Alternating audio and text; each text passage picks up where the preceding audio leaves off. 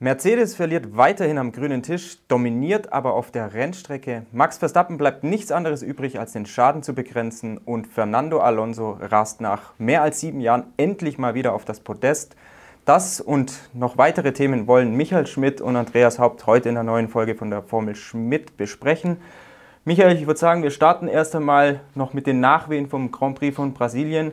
Mercedes hat Einspruch gegen die rustikale Fahrweise von Max Verstappen dort eingelegt, ist aber damit gescheitert. Ich finde gut so. Was denkst du? Ja, ich finde auch gut so, denn äh, wenn einer dieser Einsprüche irgendwann mal Erfolg hat, dann werden wir nur noch Einsprüche erleben. Und zwar nicht nur um den Sieg, um irgendwelche strittigen Fahrmanöver. Da geht es dann um den siebten Platz oder keine Ahnung, einer sagt, äh, die VSC-Phase war ungerecht, dadurch bin ich benachteiligt worden beim Boxenstopp.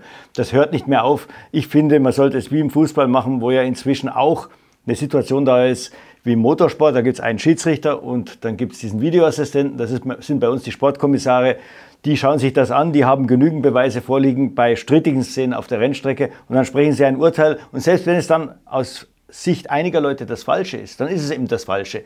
es wird nie richtig sein. Selbst wenn Mercedes recht gekriegt hätte, hätte die ganze Red Bull-Fraktion gesagt, das falsche Ergebnis. Auch die Ergebnisse werden auch nicht konstanter, deswegen werden sie werden schwanken in die eine oder in die andere Richtung. Also es ist, nicht, es ist nichts gewonnen, außer dass stundenlang diskutiert wird und am Ende kommt nichts dabei raus. Wird sich da was ändern? Hat da die Formel 1 irgendwie Änderungen geplant? Ja, also Ross Braun hat den äh, Fahrern beim Fahrerbriefing versprochen, es wird nächstes Jahr ein System sein wie im Fußball. Tatsachenentscheidung, wie gesagt, die Sportkommissare schauen sich das an, anhand der Beweise, die vorliegen. Äh, und dann gibt es eine Entscheidung, die wird auch nicht mehr anfechtbar sein. Was anderes, muss man sagen, ist bei technischen Vergehen, da kommt ja manchmal erst mit Verzögerung was raus, die sind sehr viel komplexer. Da muss man eben in Kauf nehmen, das ist ein technischer Sport, dass es unter Umständen mal äh, ein Ergebnis gibt, wo man ein paar Tage darauf warten muss. Du hast es anklingen lassen. Sagen wir mal, jetzt wäre Hamilton der Rustikale gewesen, dann hätte wahrscheinlich auch Red Bull sich tierisch drüber aufgeregt und gesagt, das wäre unfair gewesen. Jetzt bei den doppelt geschwenkten Flaggen in Katar, wo Verstappen drüber gestolpert ist, hat Red Bull gesagt, war doch eigentlich gar nichts, sollte man auch den Bottas nicht bestrafen. Wenn es andersrum gewesen wäre, hätte wahrscheinlich Mercedes auch da mit dem Finger drauf gezeigt. Würdest du sagen, ist es immer so, wenn ein Team direkt betrifft, dann wird groß geschrien und sonst nicht? Ja, die Leute sind natürlich in der Formel 1 nie selber schuld. Das sind immer andere. Also hier bei den gelben Flaggen muss man sagen, Leute, äh, erstmal gelbe Flaggen, da gibt es gar kein Diskutieren. Ob einfach, doppelt, die, die Leute müssen langsamer fahren. Äh, bei Max Verstappen muss ich wirklich sagen, das war eine dumme Aktion von ihm. Ich meine, er war so clever in Mexiko, obwohl gar keine gelbe Flagge da war. Als der Zunoda da äh, ins Ausgefahren ist, der Perez hat sich da irritieren lassen, ist ja Verstappen vom Gas gegangen und hat eine bessere Rundenzeit quasi aufgegeben. Da hätte er vielleicht die Mercedes noch einholen können in dieser Runde. In, äh, in äh, Katar war ihm ganz klar, nach zwei Sektoren, der holt die Hamilton-Zeit nie. Ja, der war ja da auch vier Zehntel langsamer. Also gehe ich doch vom Gas, bei, bei der, beim geringsten Verdacht, da könnte jetzt irgendein Gelb kommen, ob er das jetzt gesehen hat auf dem Dashboard oder draußen, ist völlig egal. Ja, und dann rollt er auch noch langsam da am Streckenrand rum. Äh, da muss ich wirklich sagen, entweder hat es überhaupt nicht gesehen, also weder auf, auf dem Display noch, äh, ähm, noch äh, vom Streckenposten so wie der Bottas, der es auch zugegeben hat, dann gehört er zu Recht bestraft. Oder wenn er es gesehen hat, muss ich sagen, Leute, da, da riskiert er einfach zu viel. Ja, er hat zumindest gesagt, er hat den Pierre Gasly gesehen, rechts am Streckenrand, ja. also müsste ihm da eigentlich schon klar gewesen sein, wahrscheinlich gibt es da eine gelbe Flagge, lieber lupf ich mal, oder? Ja, ganz klar. Also wie gesagt, weil ja nichts mehr zu gewinnen war für ihn. Ja.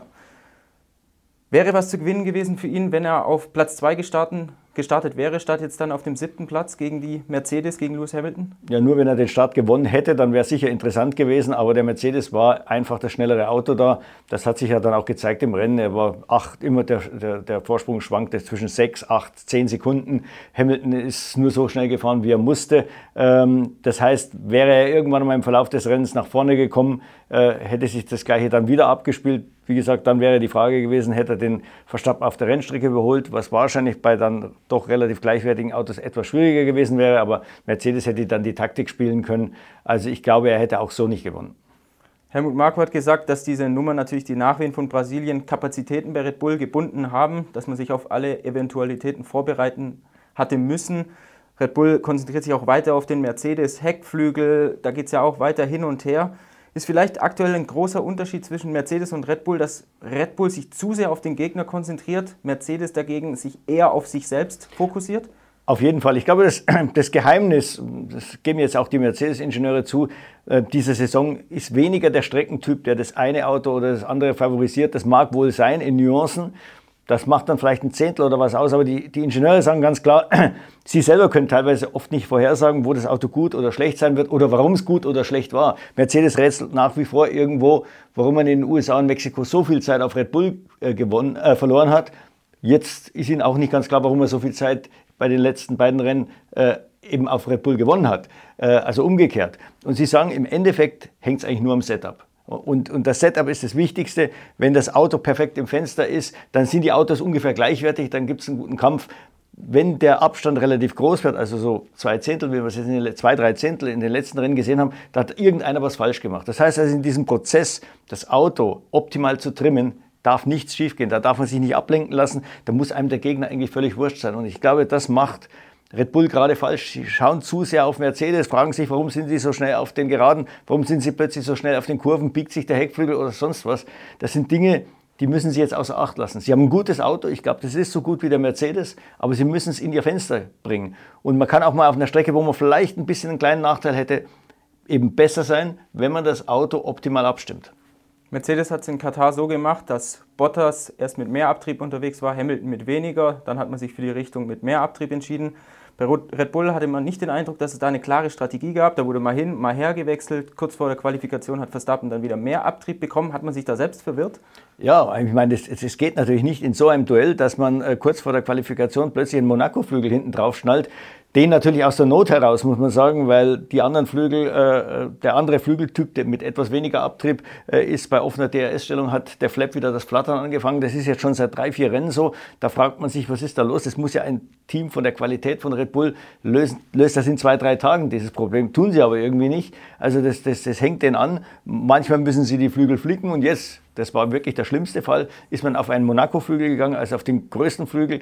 Ist ja logisch, dass dann die Balance irgendwo nicht passt. Es hat noch in den, im ersten Sektor ging es noch, aber im zweiten, wo dann die vielen Kurven hintereinander kommen, ähm, hat er einfach Untersteuern gekriegt, hat dann auch richtig zwei, drei Zehntel äh, auf den Hamilton kassiert. Es war unmöglich, mit einer Abstimmung äh, Mercedes zu schlagen, die man gerade erst aus dem Hut gezaubert hat. Musste Red Bull auch den Heckflügel wechseln, weil es vielleicht einen Protest sonst von Mercedes-Seite gegeben hätte wegen dem DRS? Ja, ich glaube, Mercedes hätte protestiert, äh, sobald dieser, dieses Phänomen wieder aufgetreten wäre in einem offiziellen Wettbewerb, sagen wir so, also Qualifikation oder Rennen. Das bringt natürlich keinerlei Vorteil, das ist Mercedes auch bewusst, aber es ist einfach illegal nach mehreren Punkten im Reglement. Äh, zum einen darf sich das obere Element gegenüber dem unteren relativ nicht bewegen, also es darf sich einmal bewegen beim Auf- und beim Zumachen, aber sonst nicht. Und zum anderen darf der, der Input quasi dieses Bewegens nur vom Fahrer kommen oder durch einen elektronischen Impuls, eben weil das DRS automatisch freigeschaltet wird oder auch nicht. Das ist ja in dem Fall nicht der Fall. Also da, da, hätte es einen Protest geben können. Deswegen war auch, wollte auch Red Bull auf der sicheren Seite sein. Es geht fast mehr um Heckflügel als die Leistungen der Fahrer. Red Bull ist weiter dahinter, diesen Mercedes-Heckflügel, diesen angeblich biegsamen Heckflügel da irgendwie aus dem Weg zu räumen. Es soll ja da neue Tests geben, beziehungsweise es gab ein paar Tests von der FIA. Am Sonntag wurden mal alle Autos eines pro Team kassiert und mal mit neuen Tests getestet. Kannst du uns da ein bisschen die Hintergründe schildern? Was wurde da genau gemacht? Mit, welchen, mit wie viel Kilogramms an den Heckflügeln gezogen? Ja, Red Bull hat ja Material abgeliefert, vermeintliche Beweise dafür, dass sich der Mercedes äh, Heckflügel verbiegt, also um genau zu sein, das Hauptblatt im Gegensatz zu den Flaps früher. Äh, die haben die eingereicht bei der FIA, die haben sich das angeschaut und dann hat man gesagt, okay, wenn es so wäre, wäre es ein relevanter Punkt. Äh, welche Testverfahren könnten wir denn überhaupt einführen, um das nachzuweisen? Da hat man sich ein bisschen was ausgedacht. Es hieß erst, es soll für die letzten zwei Rennen dann in Form einer technischen Direktive äh, durchgehen. Aber ich glaube, da sind, haben viele Teams Alarm geschlagen und gesagt, Leute, wenn wir dann irgendwie erwischt werden, äh, wir können gar keine Heckflügel mehr bauen für die ne, letzten zwei Rennen. Es war ja auch die letzte technische Direktive in Bezug auf die, die Heckflügel äh, mit einem Vorlauf von fast zwei Monaten, weil ganz klar war, man, man, baut sowas nicht in ein paar Tagen. Also das wird wahrscheinlich dann erst für nächstes Jahr gelten. Man hat aber jetzt in Katar mal ausprobiert, wie könnte man das machen. In dem Fall hat man jetzt zwei 35 Kilo Gewichte an, die, an, die, an das vordere Ende des Hauptplatz gehängt und mal schauen, verbiegen sich die Dinger. Also äh, wir haben gehört, dass es keinerlei Auffälligkeiten gab, auch bei Mercedes nicht. Äh, der Qualitätschef von Mercedes hat uns erzählt, der Flügel ist rock solid, also das heißt, er bewegt sich null, da hätten sie auch ein 100 Kilo Gewicht hinhängen können. Das Einzige, was dann vielleicht passiert wäre, wären, dass die Bolzen rausgebrochen werden, draußen an den, an, an den Endplatten, also wo der, der, das Hauptblatt festgehängt ist. Also ich glaube, da hat sich Red Bull auch wieder ein bisschen verrannt. Äh, es war aber dann irgendwie lustig. Ähm, es ging ja wieder los. Mercedes hatte den besseren Topspeed. Es waren so bis zu 8 km/h am Freitag. Äh, am Samstag waren es dann bloß noch drei. Im Rennen war es dann praktisch gleich. Ich glaube, der Verstappen war sogar knapp schneller. Das ist auch ein äh, fairer Vergleich, weil beide, weder Verstappen noch Hamilton, groß im DRS-Bereich waren. Die sind ja ziemlich einsam da rumgefahren. Äh, dann hat natürlich äh, Helmut Marko gesagt, na, das hat ja doch eine Wirkung gehabt. Als wir da gedroht haben, hat Mercedes schnell die Flügel ausgetauscht, ist also auf den nicht biegsamen Flügel gegangen. Äh, Mercedes sagt, das ist Blödsinn. Wir hatten von Freitag bis Sonntag den gleichen Flügeltyp drauf. Das hat ein bisschen auch mit der Setup-Änderung bei, bei Red Bull zu tun wenn du sagst, Mercedes hält auch 100 Kilo aus, vielleicht kommt Red Bull jetzt mit 105 oder 110, um, das, um diesen Rock-Solid-Flügel ja. da mal endlich zum Biegen zu bringen. Ja. Hat es vielleicht auch mit dem Motor zu tun, dass sie da ähnlich, also ähnlich schnell waren beim Topspeed? Weil Mercedes hat jetzt schon angekündigt, beziehungsweise auch zugegeben, es war nicht der Brasilien-Motor in Katar im Einsatz und ja. der Spicy Engine, der kommt dann erst wieder für Saudi-Arabien? Ja, ich meine, das ist, Mercedes sagt, das ist ein Vorteil von ein Zehntel in der Anfangsphase des Motorlebens. Äh, ich glaube, das hat jetzt nicht unbedingt da was ausgemacht, weil Mercedes war ja auch schon schneller auf den Geraden, als wir noch die älteren Motoren gefahren sind. Es ist, ist, ja erst nicht, nicht erst in Brasilien gekommen, dieser, dieser Topspeed. Vorteil, sondern das war ja schon vorher in, in, in Mexiko, in Austin. Äh, das, die, diese Sache mit den Heckflügeln schwelt ja schon lange. Mercedes sagt, Saudi-Arabien, die Rennstrecke sollte ihnen gut liegen was man auf dem Papier so sieht, du hattest ja angesprochen, eigentlich ist kaum vorhersehbar in dieser Saison, wer mal wirklich gut ist, wer nicht so gut aufgestellt ist. Mal angenommen, Mercedes ist dort gut, was bleibt Red Bull dann noch übrig? Müssen sie dann unbedingt Abu Dhabi gewinnen oder? Ja, es könnte gut darauf rauslaufen, dass wir ein WM-Duell kriegen, wo die beiden entweder punktgleich oder mit ein oder zwei Punkten Differenz nach Abu Dhabi gehen. Äh, Verstappen muss auf jeden Fall schauen, dass er Zweiter wird. Äh, Wenn es irgendwie geht, vielleicht auch die schnellste Runde machen. Die wird, sollte Hamilton gewinnen. Das, dem, für den Sieger wird das nicht möglich sein mit der schnellsten Runde, weil er bräuchte so viel Vorsprung, dass er sich einen extra Boxjob leisten kann. Also in, in, in diesem Fenster wird er Verstappen bleiben können. Er selber braucht natürlich dann auch das Fenster zu Bottas oder, oder und Perez, äh, aber notfalls wird es dann eben einer der Stadthalter äh, richten mit der schnellsten Runde. Also es wird dann ein, eine sieben Punkte Differenz sein, das wäre dann ein Punkt Differenz. Äh, es spricht natürlich alles dann für ein super Finale und dann muss Red Bull einfach schauen, dass sie in Abu Dhabi schneller sind, wenn sie Weltmeister werden wollen. Saudi-Arabien, schnellster Stadtkurs der Welt soll das werden. Kann Mercedes da überhaupt sein Heck absenken? Auch noch so einer der Tricks, den Sie da auf Lager haben? Oder ist das in den schnellen Kurven vielleicht gar nicht möglich? Vielleicht nicht. Es sind sehr, sehr schnelle Kurven dabei, wo Sie den Abtrieb brauchen. Äh, und äh, da ist vielleicht dann dieser Effekt weniger. Ein bisschen ist er immer da. Äh, das machen Sie ja auch auf Strecken, wo es eben schnellere Kurven gibt, dann ist eben der Effekt etwas geringer. Also wie gesagt, aber äh, ich, ich, ich scheue mich da eine Prognose abzugeben, weil wir wirklich in den letzten Rennen gesehen haben, wir sind da oft daneben gelegen und nicht nur wir, sondern auch die Experten also von den Teams. Vielleicht braucht es gar keine Prognose, weil die Strecke nicht fertig wird. Ja. Ist da der aktuelle Stand? Ja, also der, der, die letzte Lage Asphalt ging erst letzte Woche drauf und das ist sehr, sehr spät. Ich glaube, es war noch nie so spät. Äh, sie haben erst im September angefangen, überhaupt zu asphaltieren. Drei Lagen Asphalt sind es. Und äh, es wäre nicht das erste Mal, dass es da Ärger gibt. Äh, es wird auf jeden Fall, so hat uns der Rennstreckenarchitekt äh, Hermann Thielke erzählt, eine, eine, bessere Baustelle sein. Also die Strecke wird in Ordnung sein, alles drumherum äh, wird noch ein bisschen provisorisch ausschauen. Äh, das Boxengebäude, da arbeiten, glaube ich, jetzt 8000 Leute dran, dass es endlich fertig wird.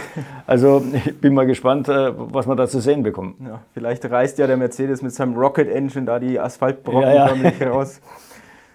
Wir müssen über Alpine natürlich sprechen. Mhm. Dritter Platz für Fernando Alonso. Ich finde wieder mal eine unglaubliche Leistung, unglaubliche Rennintelligenz.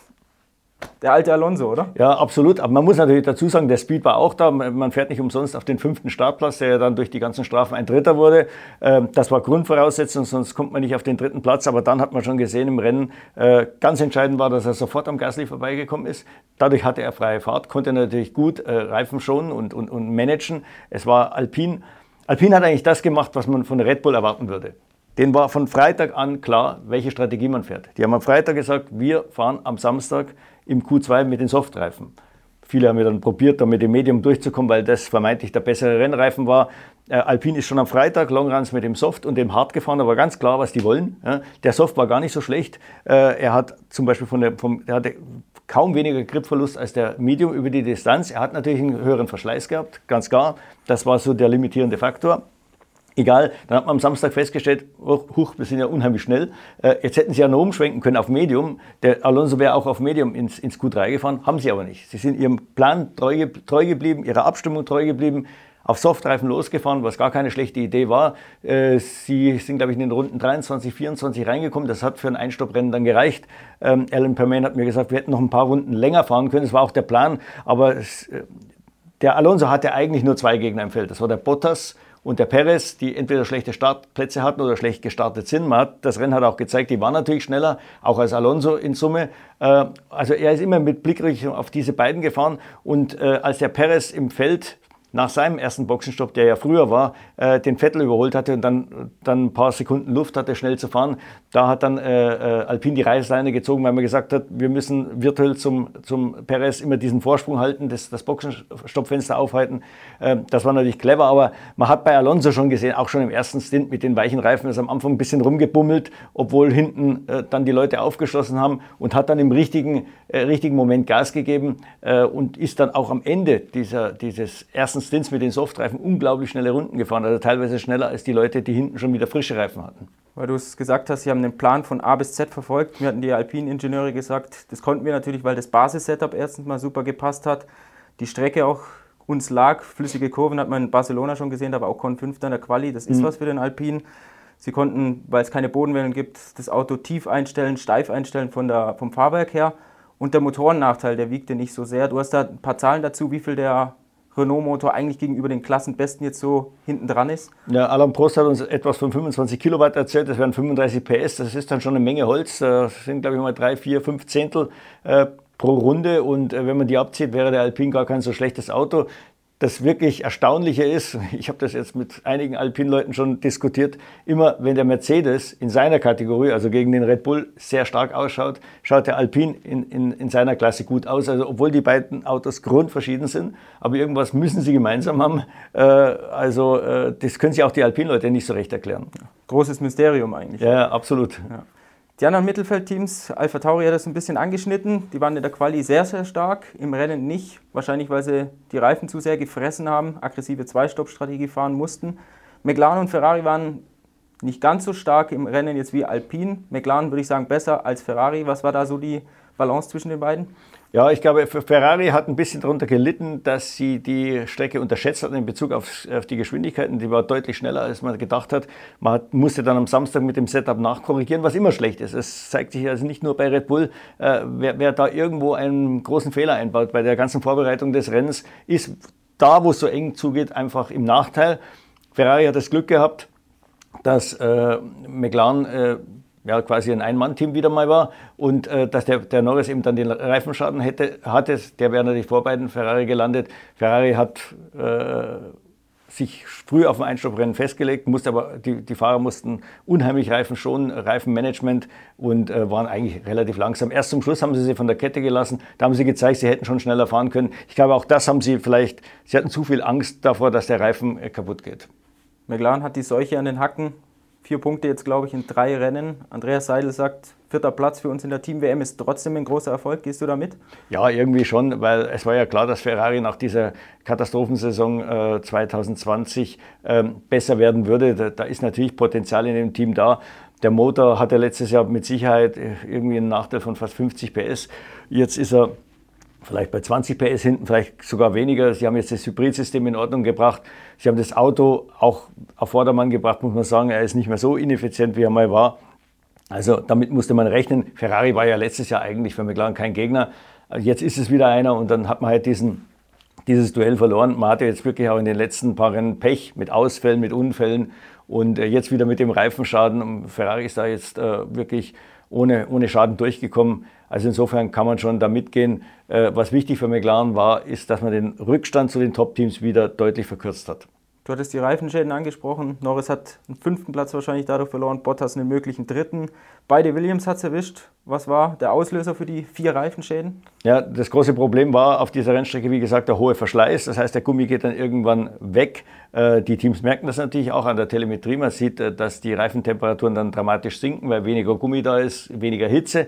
Aber das ist alles nicht so schlimm, weil man äh, auf, auf der Mitte der Lauffläche hat man immer noch genügend Gummi. Äh, kritisch sind so ein bisschen die Ränder und solange die Fahrer dann da nicht auf die Randsteine fahren, ähm, dann sollte eigentlich auch nichts passieren. Und diese Randsteine gerade am Kurvenausgang der schnellen Kurven äh, waren sehr, sehr aggressiv. Das waren so Zacken. Äh, hat, äh, wir sind die Strecke abgelaufen, erstmal gar nicht so schlimm ausgeschaut. Aber wenn eben die Gummischicht sehr dünn ist, entweder an der Außen- oder Innenschulter und man trifft dann den Körper äh, in einem blöden Winkel, dann passiert es eben, und es ist eben viermal passiert, es war immer der linke Vorderreifen, eben der Reifen, der wirklich am meisten gequält wurde, gerade in den Kurven 12, 13, 14, das sind die drei schnellen Rechtskurven und die sind äh, sauber, gibt uns ja da immer so, so einen äh, GPS-Ausdruck, äh, die sind selbst im Sauber mit 275, 278, 270 irgendwas gegangen, die drei, drei Kurven, also da ist richtig Last auf dem Reifen. Nochmal zurück zum WM-Duell. Angenommen Mercedes, angenommen Lewis Hamilton gewinnt in Saudi-Arabien Toto Wolf bezeichnet ihn aktuell als Löwen, der mhm. gefräßig ist, der Siege will, die anhäufen will, der brutal gut fährt, eiskalt ist. Angenommen, er gewinnt in Saudi-Arabien, angenommen, wir haben ein WM-Duell mit vielleicht ein, zwei Punkten, vielleicht Gleichstand bis dahin, ist da ein Unfall vielleicht nicht mal auszuschließen, dass Verstappen irgendwie versuchen wird, so Weltmeister zu werden oder würdest du das ausschließen? Nee, ich würde es nicht ausschließen. Vor allem die erste Runde wird interessant. Äh, nehmen wir mal an, Mercedes wäre schnell in Abu Dhabi, äh, dann muss ja der Verstappen vorbei und zwar muss er sofort vorbei, das ist klar. Später im Rennen wird er das nicht mehr schaffen, äh, gerade wenn der andere das schnellere Auto hat. Aber wie gesagt, vielleicht besinnt sich jetzt Red Bull wieder auf seine Qualitäten und, und, und sie konzentrieren sich auf sich. Wenn die das schaffen, das Auto gut einzustellen, glaube ich, sind sie auf jeden Fall mit dabei. Kann vielleicht Honda noch nachlegen, vielleicht ein paar schärfere Modi fahren? Das, das könnte man sicher, wenn man merkt, dass es hinten raus eng wird. Äh, das hat auch Toto Wolf vermutet, dass Honda jetzt schon ein bisschen mehr Leistung freigibt, weil er sagt, der Motor ist kugelsicher, das ist unglaublich, da geht nichts kaputt. Die haben zwar schon den vierten Motor, aber nur wegen Unfallschäden, also da kann jetzt Honda nichts dafür. Also äh, wie gesagt, Toto Wolf glaubt, dass sie schon in, ähm, in Katar ein bisschen zugelegt haben brauche ich noch einen WM-Tipp von dir. Zwei Rennen, wer macht die Nummer? Ja, ich denke Hamilton. Also es, es, spricht einfach alles im Moment dafür. Der hat den Lauf. Äh, äh, Mercedes äh, konzentriert sich auf sich selbst, macht alles richtig. Äh, haben jetzt auch, wie gesagt, in den letzten beiden Rennen, das waren unterschiedliche Rennstrecken, Katar und, und Interlagos, auf beide richtig reagiert. Äh, jetzt muss man mal schauen, was die, was die Stadthalter machen. Im Moment scheint mir der Perez ein bisschen besser zu sein als der als der Bottas, aber direkt vorne können sie nicht eingreifen, sie können höchstens indirekt eingreifen. Könnte vielleicht noch ein Hoffnungsschimmer sein, aber wie gesagt, Red Bull muss auf jeden Fall schauen, dass sie in Abu Dhabi äh, dabei sind, dass sie dort ein Auto haben, mit dem man Mercedes auf der Strecke schlagen kann. Mir fällt eigentlich nichts mehr ein jetzt zum Rennwochenende, außer vielleicht noch, dass Christian Horner ein bisschen ausfällig gegenüber diesem Marshall wurde, der da doppelt gelb geschwenkt hat. Max Verstappen hat, glaube ich, danach sogar mit dem Marshall noch ein Foto gemacht. Mhm. Er hat sofort eingesehen, da habe ich wahrscheinlich einen Fehler gemacht ja. in der Minute. Sind so Aussetzer, ich glaube, Horner hat gesagt, Schurke zum Marshall. Ist das zu erklären in der Hitze des Gefechts oder darf ihm das einfach nicht passieren? Ja, eigentlich soll es ihm nicht passieren, weil, wie gesagt, er war nicht schuld, dass äh, Verstappen das Rennen verloren hat. Da war der Verstappen schon selber schuld. Und äh, selbst dann, wenn Verstappen äh, vom zweiten Startplatz aus ins Rennen geht, war es eher unwahrscheinlich, dass er das Rennen gewinnt. Dazu war Mercedes zu überlegen. Red Bull braucht noch einen Sieg, sonst wird es wahrscheinlich nichts. Ich würde sagen, machen wir die Klappe zu jetzt bei, auf diese Folge Formel Schmidt. Wir verabschieden uns dann und melden uns nach dem Rennen in Saudi-Arabien wieder. Bis dahin schreibt mir das Internet und unsere Zeitschriften voll. Servus.